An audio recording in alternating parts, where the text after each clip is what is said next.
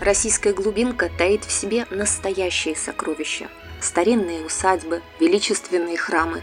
Однако эти архитектурные жемчужины разрушаются день ото дня. По разным оценкам, сегодня до 10 тысяч сельских церквей находятся в аварийном состоянии.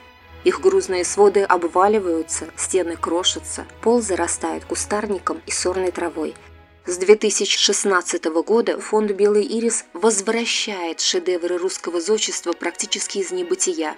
Директор Ольга Шитова, а также наши эксперты расскажут, за счет чего это получается и как присоединиться к команде спасателей. Кстати, такая команда уже существует. 24 человека из 14 разных регионов России под руководством фонда сами восстанавливают храмы и усадьбы в рамках нашего проекта хранители наследия. Хотите самостоятельно воссоздать всем сердцем любимую старину? Слушайте наш подкаст.